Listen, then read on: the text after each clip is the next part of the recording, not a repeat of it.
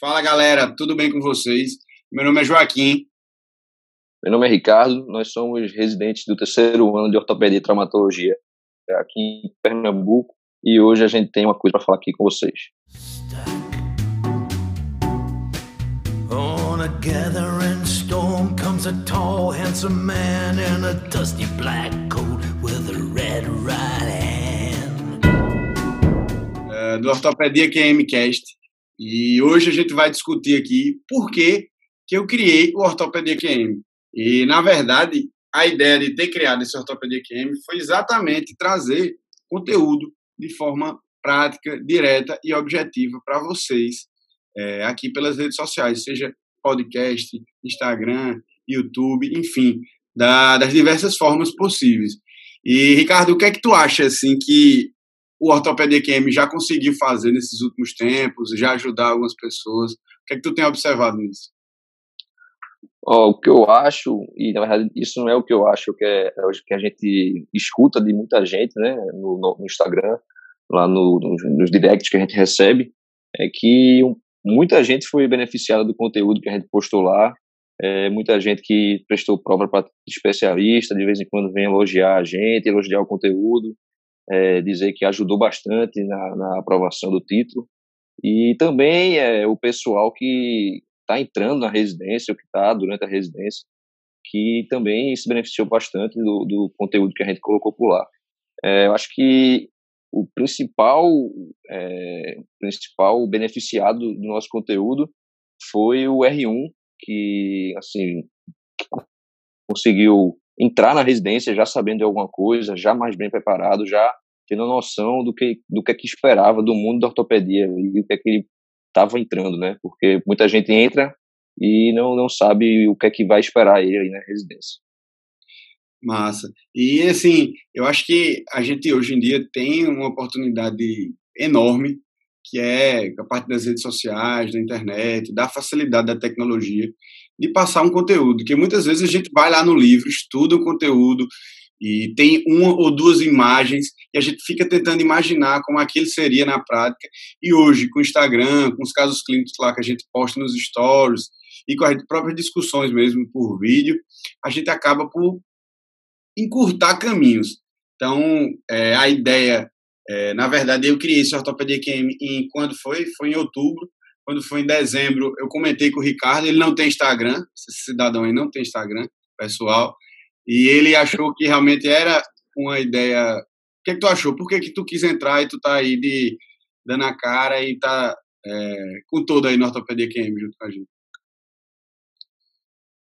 É, bom, primeiro eu concordei totalmente com, com assim, o porquê de você ter criado, né? A questão de você ter entrado na residência sem saber de muita coisa, meio perdido e você queria assim passar o conteúdo para ajudar outras pessoas. E eu achei que isso aí era uma atitude bastante louvável. E acho que foi isso aí. Eu queria ajudar outras pessoas e, e também sempre tive esse interesse em, em ser professor sei lá isso é o mais perto que eu, que eu consigo chegar hoje de ser professor.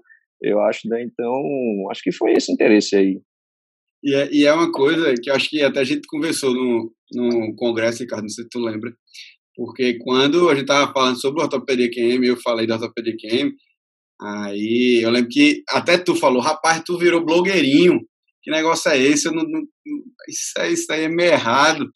E assim, e é, é, é um, uma, uma questão que realmente eu tinha um certo distanciamento porque você ser blogueirinho é uma coisa, e você tá é, na rede social, seja Instagram, em qualquer lugar que a gente esteja, com um propósito definido, de ajudar pessoas, de passar o conteúdo realmente de qualidade, porque tudo que a gente faz, a gente, a gente estuda antes, a gente revisa, a gente discute.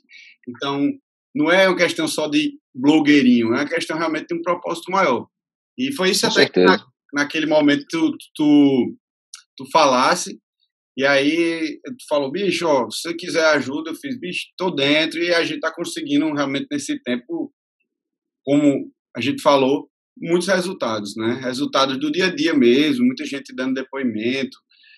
Hoje mesmo, uma colega nossa que fez é, o treinamento, né, na turma, na primeira turma, me é, falou lá no direct no Instagram algumas coisas assim que eu fiquei muito feliz como... É, eu, eu acho que tu mencionou aí o treinamento, eu acho que tem um pessoal que talvez esteja esse, esse, esse, esse videocast aqui da gente e talvez nem saiba o, do que ele está falando. Fala um pouco aí do, do treinamento. É, na verdade, a ideia do Instagram, como eu falei, foi para passar conteúdo. E a gente fez isso, faz isso todos os dias, durante todo esse tempo, seja em todas as redes sociais. Mas, é, quando chegou no começo desse ano, né, a gente vendo o que aconteceu na nossa história, no nosso primeiro ano de residência, que foi um ano de dificuldade, um ano em que eu lembro que eu não conseguia estudar de forma alguma. Eu passava semana enfurnado lá na enfermaria, bloco cirúrgico, plantão, ambulatório, tudo. E cheguei na residência ali sem conseguir estudar no primeiro ano. Então, a partir dessa dificuldade, que foi um problema meu, foi um problema seu também, né? E de todo, acho que. Com certeza. só, que... só, sobrevi... só sobrevivia, basicamente, né? É, a gente praticamente passava, né? Passava sobre isso. e, e a partir desse problema, a, a gente decidiu fazer uma turma de treinamento para quem é, é, iria se tornar R1 naquele momento, né? E graças a Deus foi um sucesso, está sendo um sucesso, né? Porque a gente está ainda com o pessoal e vai ficar por muito tempo. E onde foi um treinamento, a gente fez parte prática, com materiais, teórica, enfim, uma plataforma bem diferente. E graças a Deus teve muito bons resultados. Mas, Ricardo, eu estava, eu tava, antes de começar aqui no podcast, estava me lembrando. A gente era R1 eu acho que, não sei se você lembra dessa história, acho que foi maio ou junho, e é, a gente foi passar uma visita com o nosso chefe, e tinha um paciente que tinha sido operado, acho que era uma fratura do tornozelo, se eu não me engano. E ele falou, é, nos questionou sobre os princípios de estabilização óssea, o que a gente iria fazer, qual era o material que a gente iria utilizar. Tu se lembra dessa história? Com certeza. Aí ele deu uma uma sabatinada na gente sobre os materiais, se a gente a gente já ali querendo operar alguma coisa, ele perguntando primeiro o que é que tinha nas caixas, o que é que eu ia procurar nas caixas, que, que instrumental ali eu precisava para fazer aquilo que eu estava pensando em fazer. E a gente ali estava meio não totalmente perdido, mas a gente não estava com segurança realmente do que do que tinha na caixa, do que, que a gente precisava, de como é que a gente ia fazer aquilo ali que a gente estava pensando. E, Com certeza eu lembro.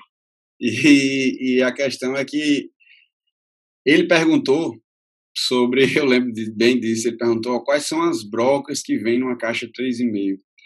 E aí a gente ficou, não, a gente acho que já até tinha entrado em várias cirurgias dessa, de fratura de tornozelo, por exemplo, mas a gente ficou patinando ali na resposta, na sabatina, e depois ele chegou e falou: ó, você acha que você tem como operar um paciente, você tem como saber, você tem como discutir é, sobre uma fratura, sobre o tratamento cirúrgico de uma fratura, por exemplo, sem conhecer a broca, ou seja, sem conhecer o mínimo que seria para que a gente pudesse fazer aquilo.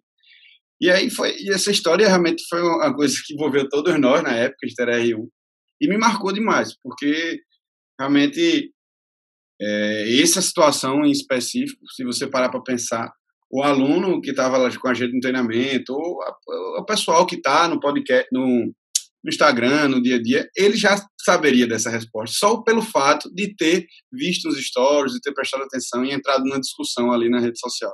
Então, é isso. é para você ver a dimensão que isso tem, né? Que isso tem. Com certeza. E eu acho que é, foi pensando nisso, né? E tentando diversificar mais as formas como a gente está passando o conteúdo, vai passar conteúdo do pessoal para ajudar é, o pessoal que de alguma forma tem contato com ortopedia e traumatologia, que a gente agora está conseguindo, está é, tá começando, é, engateando aí, fazendo esses, esses podcasts, né? E que eu acho que essa é, semana... Como é que vai ser?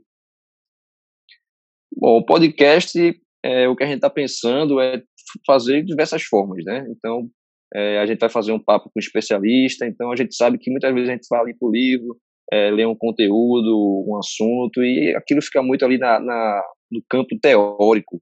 E às vezes a gente quer um, uma, uma visão mais prática, uma visão de uma pessoa que já tem vivência naquela área, uma pessoa que lida com aquilo ali todo dia, para dar um toque, para mostrar para a gente o que é, que é importante realmente, o que é que é, é um pouco diferente da teoria e dar um, um, um norte para a gente. em relação àquilo que a gente lê no livro. Massa. Então, assim, é, a ideia desse podcast é mais uma forma de fazer com que você, você fixe alguns, relembre alguns conceitos, ou aprenda, às vezes, algum conceito, porque a gente sabe, né, que o momento que a gente está no trânsito, a gente que está em Recife sabe que o trânsito faz a gente ficar, às vezes, horas, horas né?